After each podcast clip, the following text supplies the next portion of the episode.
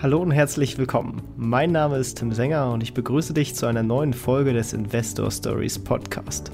Erfahre von anderen Investoren, wie sie gestartet sind und welche Erfahrungen sie auf ihrem bisherigen Weg gemacht haben. Lass dich von ihren Geschichten, Strategien und Vorgehen inspirieren und schreibe deine eigene Investor Story. An dieser Stelle möchten wir dir einen weiteren Werbepartner von uns vorstellen, und zwar Readly. Stell dir mal vor, du hättest einfach so tausende von Magazinen und Zeitungen aus der ganzen Welt einfach so in deiner Hosentasche und immer mit dabei. Geht nicht? Geht doch, und zwar mit Readly. Denn dort hast du unbegrenzten Zugriff auf über 7000 Zeitungen und Magazinen aus unterschiedlichsten Bereichen. Darunter auch viele namhafte Magazine und Zeitungen aus der Finanzwelt, wie zum Beispiel Börse Online, das Aktienmagazin, Focus Money, das Extra Magazin und noch viele mehr. Übrigens, du kannst nicht immer nur die aktuellen, sondern auch sämtliche alten Ausgaben jederzeit lesen. Und dabei ist es völlig egal, ob du von zu Hause, im Zug oder im Fitnessstudio auf deine Lieblingsinhalte zugreifst. Die App von Readly zeigt deine Inhalte immer optimal an. Ach ja, Readly ist auch der perfekte Reisebegleiter, da du deine Inhalte auch herunterladen und jederzeit offline nutzen kannst. Und als Hörer des Investor Stories Podcasts erhältst du die ersten zwei Monate für nur 1,99 Euro und danach monatlich nur 14,99 Euro. Sowohl im Probezeitraum wie auch danach kannst du das Ganze natürlich jederzeit kündigen. Um direkt loszulegen, geh einfach auf investor-stories.de slash readly oder klicke auf den Link in den Shownotes. Und jetzt wünsche ich dir viel Spaß bei der weiteren Podcast-Folge. Hallo und herzlich äh, willkommen zum Investor Stories Podcast. Und heute habe ich wieder weibliche Verstärkung im Podcast und zwar nämlich eine millionöse äh, To Be, wie sie so schön in ihrer Instagram-Tagline sagt, äh, die Dividenden-Lady Jenny. Herzlich willkommen im Podcast. Vielen lieben Dank. Ja, die Millionöse. Das war eine Idee von meinem Mann. ja, sehr gut, sehr gut. Ja, äh, to, to, be, also du arbeitest noch dran. Ähm, vielleicht magst du zum Einstieg mal ein bisschen äh, was über dich erzählen. Äh, wer, wer, bist du und äh, was machst du so? Vielleicht eigentlich auch so abseits äh, der Börse und äh, was würdest du so erzählen, wenn man dich als erstes mal kennenlernen sollte? Ja, also, wer bin ich? Was mache ich? Ich bin Jenny, mittlerweile 38 Jahre alt bin seit diesem Jahr in der Schweiz, habe vorher lange, lange Zeit in Leipzig gelebt, hatte dort auch zwei Firmen. Ich hatte zum einen über zwölf Jahre lang eine Tankstelle, was so mein, mein Hauptbusiness war. Und nebenbei noch drei Jahre ein Pole Fitnessstudio, was dann aber beides zusammen echt ein bisschen viel war, weshalb es mir dann auch ähm, gesundheitlich nicht so gut ging. Und habe halt 2018 das Fitnessstudio verkauft und letztes Jahr dann die Tankstelle. Und da sind wir dann, das erste Mal hatten wir dann wirklich Zeit, viel zu reisen. Und da habe ich meinen Mann viel in die Schweiz begleitet, weil der seit 13 Jahren in der Schweiz arbeitet und immer gependelt ist. Ja, und so haben wir dann äh, Ende letzten Jahres entschieden, wir wandern aus und sind in der Woche vor Weihnachten, ganz clever, super Idee, in die Schweiz ausgewandert. Ja, sehr cool, sehr cool. Ja, Tankstelle und Fitnessstudio ist ja jetzt auch nicht die, die klassische äh, Kombination. Ähm, äh, wie kam es sozusagen dazu? Ähm, die Tankstelle ist tatsächlich so ein Familiending. Also mein Vater arbeitet seit kurz nach äh, der Wiedervereinigung in der Branche, allerdings mehr in der ganzen Netzentwicklung von Tankstellen. Und meine Mutti hat seit 2002, glaube ich, eine Tankstelle. Und da bin ich halt schon so während dem Abitur, während der Ausbildung so ein Stück weit mit reingewachsen, habe dann aber erst meine eigene Ausbildung gemacht, habe dann auch äh, drei Jahre in einem Architekturbüro gearbeitet und habe dann aber keine richtige Perspektive für mich gesehen, mich weiterzuentwickeln. Und da wurde das Objekt frei. Und da sagte mein Vater halt nur, probierst du das halt, du weißt so, wie es geht. Und da habe ich mit 24 die Tankstelle übernommen. Das, das ist wirklich eine äh, sehr, sehr coole Sache. Und äh, wenn man quasi ganz an Anfang guckt vom, vom Investieren, wo war der erste Punkt, äh, wo du dich mit dem Thema Finanzen und Investieren allgemein auseinandergesetzt hast? Mm, also für mich sind es eigentlich sogar zwei Themen. Zum einen mit dem Thema Finanzen und Geld. Äh, habe ich mich eigentlich unheimlich früh schon mit auseinandergesetzt. Meine Eltern haben mir das irgendwie mitgegeben, schon vom Taschengeld immer ein paar Mark waren es ja damals noch beiseite zu legen und die dann wenn da ein paar Mark zusammen waren, halt aufs Sparbuch zu bringen. Und ich weiß noch, ich war wirklich noch Kind und ich habe mich damals schon gefreut wie ein Schnitzel, wenn ich einmal im Quartal zur Sparkasse gehen konnte und dieser Nadelstreifdrucker da meine 23 Pfennig Zinsen eingetragen hat in dieses Sparbuch. das fand ich immer total cool. Und dann wirklich mit dem Investieren Äh, da kam es tatsächlich bei mir 2008 zu dem Thema, als ich äh, mit meinem damaligen Partner im Urlaub war und es war absolutes Scheißwetter und wir hingen eigentlich nur vor der Klotze. Und da haben wir halt beobachtet, wie Lehman Brothers pleite ging und wie die Leute da mit ihrem Karton alle dieses Gebäude verlassen haben. Und irgendwie bin ich da in meinem jugendlichen Leichtsinn auf den nicht ganz so schlechten Gedanken gekommen, dass es ja jetzt ein guter Einstiegszeitpunkt wäre. Und nach dem Urlaub bin ich dann direkt zu so einer Finanzberaterin gewackelt und habe da meine ersten 2000 Euro investiert. Ja, das würde ich mal gutes Market-Timing grundsätzlich nennen. Was hast du quasi als allererstes äh, gekauft? War das damals dann noch ein Fonds? Genau, das waren damals noch aktive Fonds. Das waren vier verschiedene. Ich hatte da jeweils 500 Euro reingesteckt. Das eine war so ein von, von Templeton, das andere war ähm, wie hieß denn der? Carmagnac Patrimoine. Also das sind so riesengroße Publikumsfonds und noch zwei andere, die ich aber nicht mehr weiß und habe da wie gesagt 500 Euro jeweils reingesteckt in vier verschiedene und dann Sparpläne zu 25 Euro im Monat eröffnet darauf und habe das halt einfach laufen lassen. Also so ja, wie man anfangen sollte. Heutzutage vielleicht lieber mit ETFs, weil kostengünstiger, aber die kannte ich damals schlichtweg nicht. Von daher waren es aktive Fonds. Ja, sehr gut, sehr gut. Wie, wie, hat sich das dann entwickelt? Wie, bist du quasi auf den äh, Geschmack sozusagen dadurch gekommen und äh, worin investierst du jetzt heute? Also ich habe das damals einfach nur laufen lassen, ein paar Jahre, und habe dann 2014 so das erste Mal mich an Einzelaktien gewagt. Äh, hatte dann so glorreiche Unternehmen wie Borussia Dortmund und Hornbach Baumärkte in meinem Depot. Also es war mehr, um Erfahrung zu sammeln. Ähm, es ging dann allerdings, äh, dadurch, dass ich ja 2016 dieses Pole Fitness Studio übernommen habe, musste ich die Depots liquidieren, weil wir haben damals ein Küchenstudio in ein Pole Dance Studio umgebaut und es wurde sehr viel teurer als erwartet und dementsprechend habe ich meine Depots komplett liquidiert. Habe dann auch erstmal aufgrund dieser zwei Firmen und diesem vielen Stress, den ich hatte, der Börse tatsächlich den Rücken gekehrt und habe dann Ende 2019 wieder angefangen, mich damit zu beschäftigen und seitdem investiere ich überwiegend in Einzelaktien. Ich habe noch ein paar ETFs vom Anfang, die ich aber nicht weiter bespare. Die laufen einfach noch so nebenher. Und ansonsten mache ich mittlerweile eigentlich äh, im Depot zumindest alles in Einzelaktien.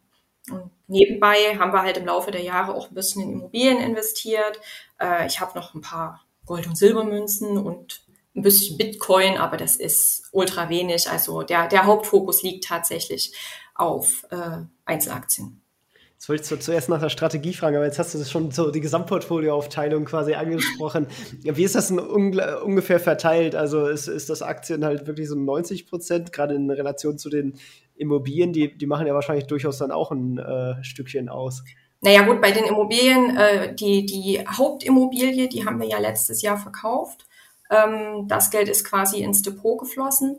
Und dann ist die, die, wir haben noch zwei Wohnungen in der Vermietung, also eine steht aktuell noch leer, die andere ist vermietet. Wobei davon nur eine halbe mir gehört, muss ich ehrlich gestehen. Der Rest gehört meinem Mann. Von daher macht es immobilienmäßig gar nicht so viel aus bei mir. Das sind vielleicht, weiß ich nicht, habe ich mir nicht ausgerechnet, 20, 25 Prozent. Der Großteil ist wirklich das Depot. Äh, Krypto müsste aktuell unter einem Prozent sein. Das ist wirklich nur so, ich war dabei. Und Gold sind ungefähr drei Prozent. Okay, ja, dann äh, lohnt es sich doch mal auch über die Aktienstrategie zu sprechen. Was äh, verfolgst du denn da für eine Strategie und wonach hast du denn so deine Einzelaktien ausgewählt? Sehr unterschiedlich im Laufe der Zeit, äh, weil man lernt ja immer dazu. Mittlerweile bin ich äh, eigentlich in dem Bereich Aktien relativ konservativ unterwegs. Ich mag so wirklich große langweilige Unternehmen mit einer langen Geschichte, die es am besten schon 100 Jahre gibt, die auch schon die ein oder andere Krise oder gar ein, zwei Weltkriege überstanden haben, die auch entsprechende hohe Marktkapitalisierung haben. Und dann schaue ich mir eigentlich bei diesen Unternehmen so ein bisschen die Dividendenentwicklung an. Wie ist das? Ist die sehr volatil oder zahlen die doch recht zuverlässig? Ähm, ich schaue mir natürlich auch die Dividendenrendite an, wobei da nicht hoch immer gut ist, sondern da ist es mir eher wichtiger, woraus bezahlen die die Dividende? Weil es gibt ja so einige Hochdividendentitel, die dann 8, 9, 10 Prozent Dividende ausschütten, aber um ihre Anleger bei Laune zu halten, in schlechten Zeiten das halt auch aus der Substanz rausnehmen. Das ist für mich eher so ein Red Flag. Also ich gucke dann schon, ziehen die das aus dem Gewinn oder aus dem Free Cashflow. Das ist mir dann in dem Fall lieber. Aber ansonsten sehr, sehr breit gestreut, viele Branchen, viele Länder weil ich halt der Meinung bin, äh, ich bin gar nicht schlau genug zu sagen, das ist jetzt die beste Firma und deswegen habe ich lieber ganz viele. Und wenn da ein, zwei komplette Nieten dabei sind, dann tut mir das nicht so weh. Deswegen bin ich da sehr, sehr breit aufgestellt. Ja, sehr gut. Sozusagen deinen eigenen ETF zusammengebaut. Ähm. Sozusagen, ja. Jetzt bist du aber tatsächlich nicht nur in den, in den Aktien selbst investiert, sondern äh, auch im Derivatebereich und machst da Optionshandel. Äh, ja. man sich auf deinen äh, Einkommensbericht, die du ganz schön auf, auf Instagram äh, veröffentlicht, wo man äh, prozentual so deine verschiedenen Quellen sieht. Hm, da sieht man doch, dass der Optionshandel auch äh, durchaus den, den größten Brocken dort ausmacht. Ähm, wie, wie, wann und wie bist du darauf gekommen und äh, was ist denn da eigentlich dann so dein Vorgehen? Also das erste Mal was davon gehört habe ich bei irgendeinem so äh, Finanzkongress. Da gab es ja immer diese Online-Kongresse zu Corona-Zeiten und da hatte man ja Zeit. Und da dachte ich immer, Mensch, das ist cool, damit musst du dich mal beschäftigen. Aber wie das im Arbeitsalltag ist, hatte ich nie die Zeit. Und dann hatte ich äh, über diese die wichtigste Stunde von Maurice Borg ähm, hatte ich dann ein paar Leute kennengelernt, die Optionshandel machen und die haben mir dann wirklich so den kleinen Arschtritt verpasst, äh, mich endlich damit auseinanderzusetzen. Und dann habe ich Anfang letzten Jahres habe ich begonnen, im ja genau mit dem Jahresanfang und habe mir das peu à peu aufgebaut und habe da wirklich so eine so eine Freude und so einen Spaß dran entwickelt, dass es jetzt mittlerweile tatsächlich meine Haupteinkommensquelle ist. Und ja, wie gehe ich da vor? Also ich gehe da super langweilig vor. Ich fahre halt so eine klassische Wheel-Strategie. Es ist jetzt ein bisschen fachlich für die, die sich im Optionshandel noch gar nicht auskennen. Ähm, geht halt darum, dass du so lange Optionen verkaufst, bis dir gegebenenfalls die Aktie eingebucht wird und dann wieder so lange Optionen verkaufst, bis dir die wieder ausgebucht wird. Also das Ziel ist nicht, mit den Aktien zu handeln, sondern wirklich die Prämien der Option zu generieren. Und deswegen bin ich da auch ein bisschen schmerzbefreiter bei der Auswahl der Aktien, weil das ja keine Aktien sind, wo ich sage, die will ich für immer in meinem Depot haben, sondern die will ich, wenn sie mir eingebucht werden, so schnell wie möglich wieder loswerden. Deswegen nehme ich da natürlich Titel, wo aktuell recht viel an der Börse passiert, die halt eher volatil sind, was man im Langfristdepot ja nicht unbedingt will, um diese Prämien zu kassieren. Also es ist wirklich eine sehr ähm, getrennte Welt voneinander und deswegen habe ich auch strikt getrennte Depots. Viele verbinden das, was auch durchaus Sinn machen kann bei bestimmten Strategien. Für mich macht es keinen Sinn. Also ich habe das strikt voneinander getrennt, Langfrist und Optionshandel.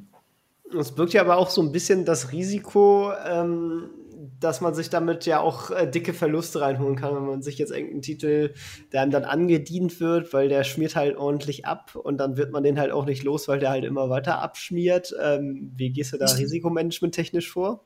Ja, also das über die Positionsgröße, dass ich sage, wenn mir jetzt diese Aktie eingebucht wird, sollte die natürlich dann nicht gleich 50, 60 Prozent meines Depotwerts ausmachen. Also auch da wieder breit aufgestellt. Ich verkaufe halt wirklich viele verschiedene Put-Optionen auf ganz verschiedene Aktien. Und wenn ich was eingebucht habe, also ich habe ja diesen Fall auch, wer mir schon länger folgt, weiß, dass ich noch immer auf Beyond Meat Aktien sitze. Und ich habe mich jetzt entschieden, ich habe jetzt noch eine Call-Option drauflaufen bis November, die garantiert verfallen wird und danach fliegen die raus, weil das wird nicht mehr, meiner Meinung nach.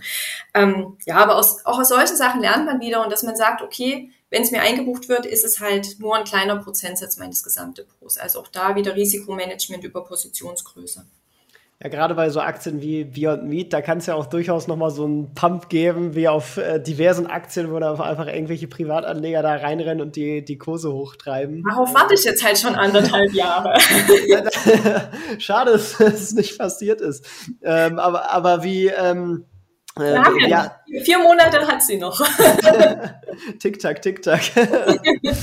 genau. Nee, sehr cool. Ich drücke dir die Daumen, dass das noch passiert.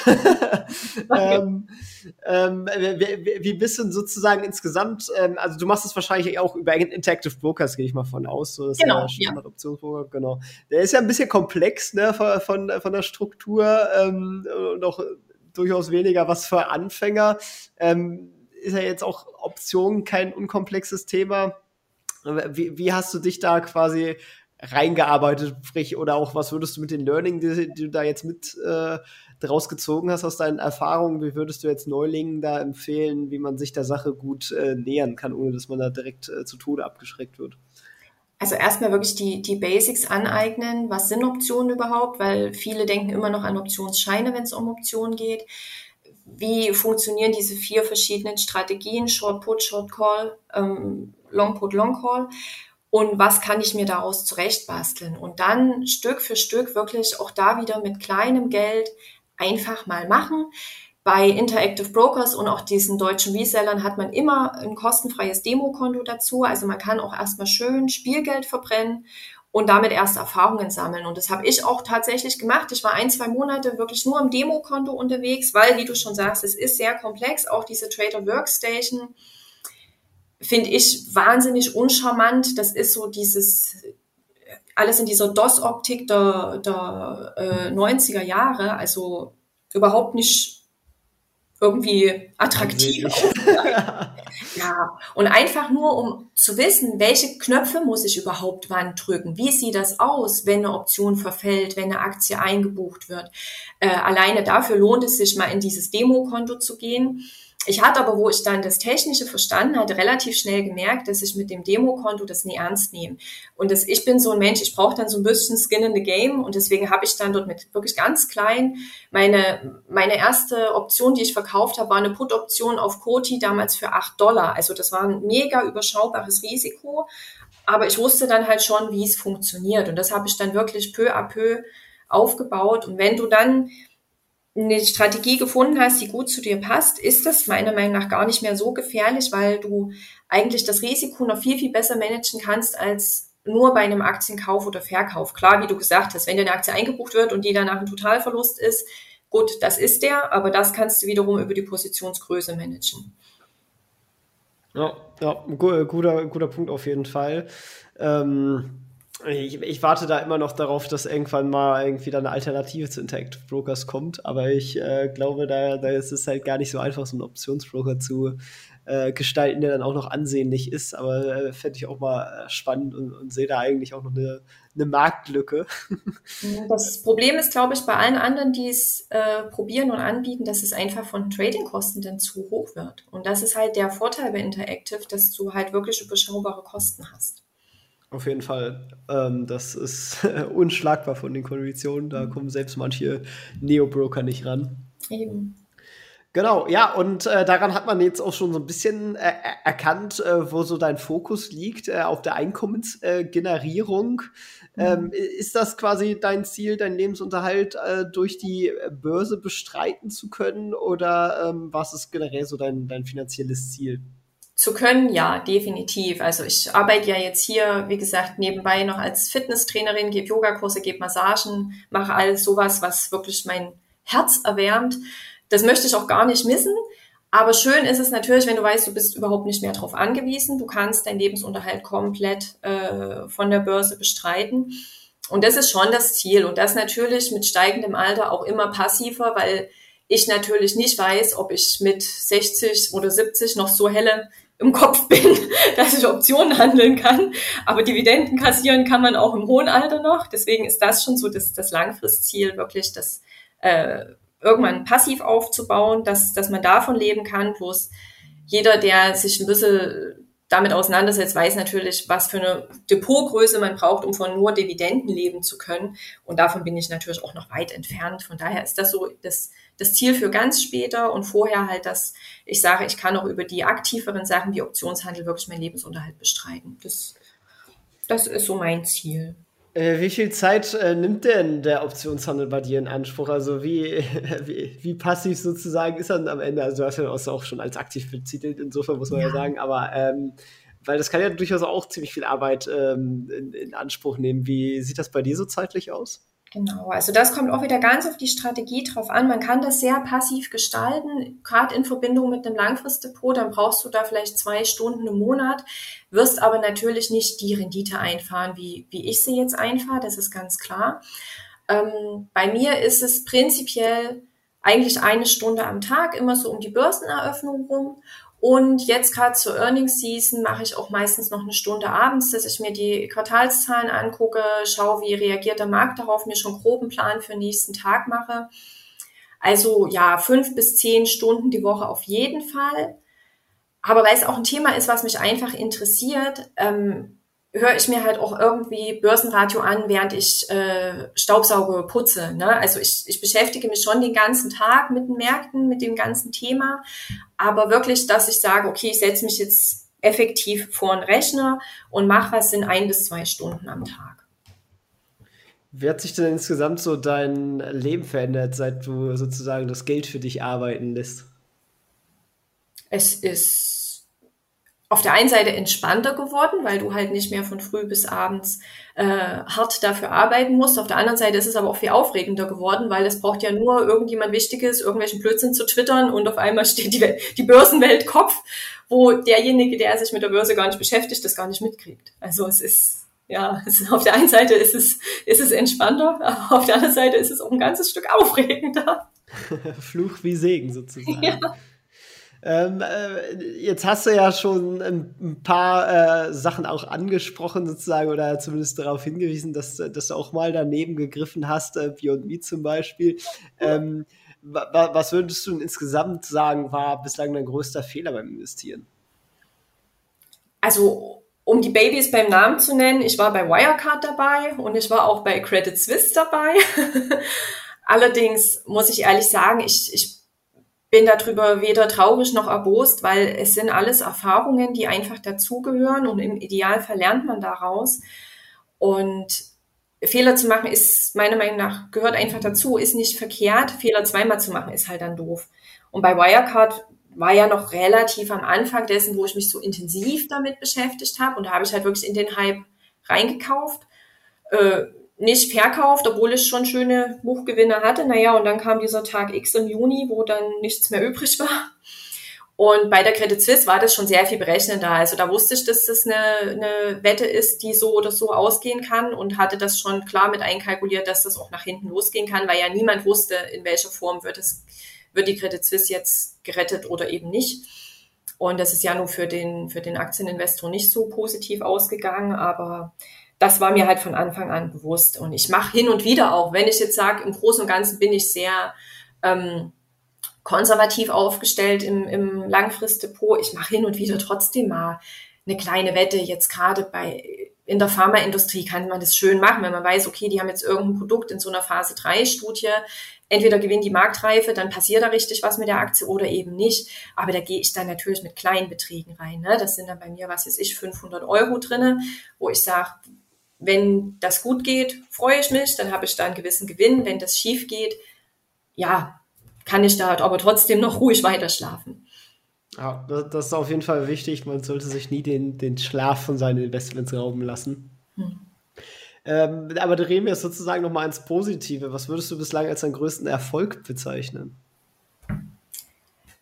Da eigentlich ganz allgemein, dass ich überhaupt damit angefangen habe, dass äh, ich überhaupt dies, auf dieses Thema aufmerksam geworden bin, mit dem Investieren gestartet habe. Ich glaube, das ist bei jedem eigentlich schon der größte Erfolg, zu sagen, ich beschäftige mich überhaupt mal mit meinem Geld und diese Möglichkeit, das Geld für mich arbeiten zu lassen. Und an Einzelaktien würde ich das jetzt gar nicht festmachen. Also ja, ich habe auch hier und da einen Verdoppler. Ich habe jetzt noch keinen Tenbagger oder sowas. Dazu bin ich einfach auch noch nicht lange genug dabei mit dem Depot. Ähm, was für uns aber im im Widerspruch zu dem, was ja immer so in Investorenkreisen gesagt wird, tatsächlich unser bestes Investment war, war unser Einfamilienhaus, selbst genutzt. Das haben wir äh, vor zehn, elf Jahren gekauft. Ja, mittlerweile vor fast zwölf Jahren und haben es dann letztes Jahr verkauft. Äh, haben da drinnen zehn Jahre mietfrei gelebt, mussten auch nicht viel investieren. Wir haben mal die Heizung erneuert und mal ein bisschen Malerarbeiten und ein paar Fußböden zu beginnen. Also das war alles sehr überschaubar von dem, was wir reingesteckt haben und haben das letztes Jahr für fast das Doppelte verkaufen können. Also das war schon ein recht guter Deal. Aber dazu gehört natürlich auch ein bisschen Glück, wie spielt die Marktlage und bei uns auch einfach äh, eine Menge Mut. Also eine, eine sehr mutige Entscheidung damals. Ich war mit meinem Mann gerade mal ein Dreivierteljahr zusammen. Ich war ganz frisch selbstständig äh, zu sagen, okay, wir kaufen jetzt trotzdem ein Haus, wo alle gesagt haben, seid ihr verrückt? Wir haben gesagt, nö, wir machen das. Und meistens waren diese Entscheidungen, wo alle gesagt haben, seid ihr verrückt, waren richtig. Von daher, Mut ist immer gut. Auf jeden Fall, auf jeden Fall. Nee, sehr, sehr, sehr cool. Wenn man jetzt insgesamt so äh, schaut, äh, Learnings etc., wir haben schon ein bisschen über, wie man sich am besten den Optionshandel äh, nähert gesprochen. Gab es irgendwelche Bücher, die dir auf deiner Reise äh, geholfen haben, aus denen du viel mitnehmen konntest? Ich muss ehrlich gestehen, ich äh, lese sehr wenig. Und wenn, dann lese ich auch eher so so allgemeine Sachen übers, übers Leben, also so wirklich Börsenbücher zu lesen, fällt mir unheimlich schwer. Da schlafe ich eins, ist mir einfach zu trocken. Ich mache tatsächlich einen Großteil über YouTube weil das einfach unterhaltsamer ist, da bleibe ich besser wach. Wen ich aber wahnsinnig sehr schätze und wo ich denke, dass man auch die Bücher super weiterempfehlen kann, ist Beate Sander. Also von der habe ich mir am Anfang ganz viel angehört, ganz viele Interviews geschaut und fand ja ihre Inhalte wirklich mega und deswegen gehe ich davon aus, dass diese Bücher auch vom Inhalt sehr wertvoll sind. Ja, äh, stimmt, da bin ich auch sehr glücklich, dass ich sie noch einmal äh, im Interview tatsächlich hatte. Äh, ist, oh, wow. eine, ist eine tolle Frau. Mhm. Ähm, und ja, kann man viel von ihr, von ihr mitnehmen. Ist das, da muss ich jetzt kurz fragen, ist das Interview in diesem Podcast? In ja. Dem, in dem anderen? Es war ursprünglich tatsächlich sogar in dem anderen, aber ich habe es nochmal hochgeladen äh, als oh, da muss ich sozusagen. Aber ich, ich, ich, ich, kann dir gleich im Anschluss den Link schicken. Ja, gerne, das wäre super, danke dir. Sie war auch bei Wirecard mit dabei, auf jeden Fall. Hört dazu, sage ich doch. ähm, ja, gut, wer war da nicht dabei? Ich war da auch dabei. ähm, genau, genau. Ähm, äh, jetzt möchte ich mit dir gerne auch noch mal zum Abschluss so ein kleines Rollenspiel spielen. Und zwar, wenn wir sagen, du wachst äh, morgen im Körper einer anderen Person auf und äh, diejenige hat einen Angestelltenjob mit ca. 2000 Euro Nettoverdienst und noch 10.000 Euro auf einem Tagesgeldkonto. Du hast kein Netzwerk oder sonstige Kontakte und musst sozusagen noch mal als neuer Mensch äh, starten, hast jedoch noch dein heutiges Wissen. Wie würdest du von vorne anfangen?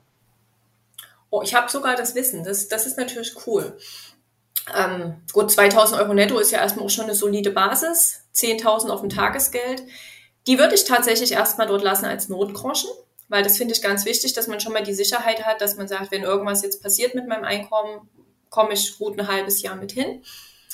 Äh, und dann würde ich wahrscheinlich erstmal ein, zwei Monate ganz akribisch ein Haushaltsbuch führen, weil das hat mir am Anfang sehr geholfen zu gucken, wo geht denn mein Geld eigentlich hin, was für Kosten habe ich welche Kosten möchte ich auch weiterhin haben oder muss ich weiterhin haben und welche Kosten kann ich vielleicht auch ein Stück weit einsparen, um dann zu sehen, dass ich irgendwie, ja, bei 2000 netto wirst du vielleicht zwei, drei mit ganz engen Gürtel auch 400, 500 Euro beiseite legen können und würde das dann je nachdem, entweder in ETFs oder vielleicht auch über eine Core-Satellite-Strategie noch in zwei, drei Einzelaktien verteilen und würde das aber mit Sparplänen machen, dass das automatisiert ist, dass ich mich darum erstmal nicht kümmern muss. Weil das wäre so der erste Part, dass ich sage, ich habe Notgroschen, ich habe ein paar Basisinvestments für einen Vermögensaufbau und dann, wenn das automatisiert läuft, dann würde ich mich um ähm, Einkommenserhöhung kümmern. Mir entweder Nebenjobs suchen oder vielleicht äh, fragen, was ich denn noch tun kann, um in meinem Job voranzukommen, wenn ich dort gerade glücklich bin, dass man vielleicht noch eine Weiterbildung macht oder mehr Verantwortung übernimmt oder, oder, oder. Also das ist dann eigentlich, gerade als junger Mensch, denke ich, der, der größte Hebel ist das Einkommen. Immer mehr zu sparen und auf irgendwelche Dinge zu verzichten, macht halt keinen Sinn, es sei denn, sie sind wirklich Geld rausschmiss, aber ansonsten würde ich versuchen, eher am Einkommen zu schrauben als an den Ausgaben, weil man ja auch auf diesem ganzen Weg in die finanzielle Freiheit auch die Gegenwart nicht vergessen darf. Ne? Es ist noch so schön, wenn du dir da ein Vermögen aufbaust, was du dann mit 50, 60 genießen kannst, aber du weißt nie, ob du so alt wirst. Und deswegen vergisst das Leben in der Gegenwart nicht und machst dir auch hier und jetzt und heute ein bisschen schön und belohn dich vielleicht mal für Meilensteine, wenn du, was weiß ich, die ersten 10.000 Euro im Depot hast, dann geh mal richtig schön essen oder was auch immer. Aber das finde ich ganz wichtig, dass man dass man da so ein bisschen ein Gleichgewicht hat zwischen, ich sorge für später vor, ich genieße aber auch schon mein Leben im Hier und Jetzt. Ja, ich glaube, das ist ein wichtiger Ratschlag, den man äh, beherzigen sollte. Ähm, und äh, damit sind wir tatsächlich auch schon am Ende und können das Ganze, glaube ich, ganz gut abrunden. Äh, wer mehr von dir hören, sehen, äh, lesen äh, möchte, zu dem verlinke ich natürlich äh, deinen, deinen Social Media Account oder Account. Du bist ja hauptsächlich, glaube ich, auf Instagram aktiv, oder? Tatsächlich nur. Da ich das ja wirklich nur als Hobby mache, so ein bisschen als eine Art, also gestartet habe ich das als eine Art Investorentagebuch, um überhaupt zu sehen, wo geht so meine Reise hin und dachte, okay, ich teile es mit der Welt, weil ich habe ja auch relativ viel am Anfang über Instagram gelernt. Ähm, und dachte, ich gebe einfach der Community was zurück. Und mittlerweile sind wir da bei, weiß ich gar nicht, viereinhalbtausend Abonnenten und es ist eine sehr lebhafte Community. Ich tausche mich mit unheimlich vielen Leuten wirklich auch privat aus und das macht auch wahnsinnig viel Spaß. Aber es frisst natürlich trotzdem Zeit und da ich darüber keinerlei Geld verdiene, habe ich jetzt nicht noch einen Blog und einen YouTube-Kanal und einen Facebook und einen TikTok und ich habe wirklich nur Instagram und dabei bleibt es, denke ich, auch. Von daher schreibt mich bitte nur über Instagram an, woanders findet ihr mich eh nicht. Sehr gut, aber es ist, glaube ich, auch ein ganz äh, guter Tipp, äh, dass es sehr hilfreich ist, seine Gedanken, Investments äh, niederzuschreiben, zu dokumentieren, darüber zu bloggen, äh, weil das hilft einem natürlich, sich zu zwingen, äh, auch äh, rational nochmal seine Entscheidungen Revue passieren zu lassen und äh, seine eigenen Gedanken selber nochmal so ein bisschen zu, zu hinterfragen und zu reviewen, ob das denn eigentlich Sinn macht, was man denn da eigentlich so treibt. Definitiv. Also ich bekomme manchmal auch echt fiese Fragen gestellt, wo dann so, ja, warum das und das und nicht das und das, wo ich so denke, ja, warum eigentlich? wo ich mich dann wirklich auch nochmal selbst hinterfrage. Und ja, und ich habe aber auch eine sehr hilfsbereite Community. Also bei diesem Ganzen, wo ich in der Auszeit war zum Beispiel, gab es ein paar Unklarheiten bezüglich der Krankenkasse, äh, wo mich dann gleich jemand anschrieb und mir seine Hilfe angeboten hat, weil er sich halt in dem Segment wirklich gut auskannte und auch in, in vielen anderen Bereichen, muss ich sagen, äh, macht es einfach Spaß, sich mit den Menschen auszutauschen und sich gegenseitig zu helfen und Tipps und Ratschläge zu geben. Und man lernt da immer was dazu. Das ist, das ist echt cool. Also von daher mag ich diese ganze Finanz-Community auf Instagram sehr. Sehr cool. Ja, dann vielen Dank, äh, dass du mir Rede und Antwort äh, gestanden hast und einen Einblick in deine Investor-Story gegeben hast. Und ähm, ja, vielen Dank und das letzte Wort des Podcasts, das überlasse ich dir. Sehr, sehr gerne. Ich bedanke mich auch bei dir. Es hat sehr viel Spaß gemacht. Und allen, die noch nicht sich mit dem Investieren beschäftigt haben, kann ich nur sagen, habt den Mut, fangt an in kleinen Schritten mit überschaubarem Risiko, aber beschäftigt euch damit und lasst euer Geld für euch arbeiten. Was für ein schöner Abschluss. Vielen Dank. Ciao, ciao das war's auch schon wieder mit dieser Podcast-Folge. Ich danke dir ganz herzlich fürs Zuhören. Wenn dir der Podcast gefallen hat, würde ich mich sehr freuen, wenn du ihn mit einer Bewertung auf iTunes unterstützt. Außerdem möchte ich dich gerne dazu einladen, der Investor Stories Community auf Facebook beizutreten. Hier hast du einen Austausch mit Gleichgesinnten und professionellen Investoren, die selber ihren Weg in die Freiheit der Finanzen gegangen sind und von ihnen kannst du lernen oder auch selber andere Leute bereichern und zudem ist dort Feedback zum Podcast immer willkommen. Um ganz schnell dorthin zu gelangen, kannst du auch einfach investor-stories.de slash community eingeben. Ich freue mich, wenn du auch beim nächsten Mal wieder dabei bist. In diesem Sinne, alles Gute, dein Tim.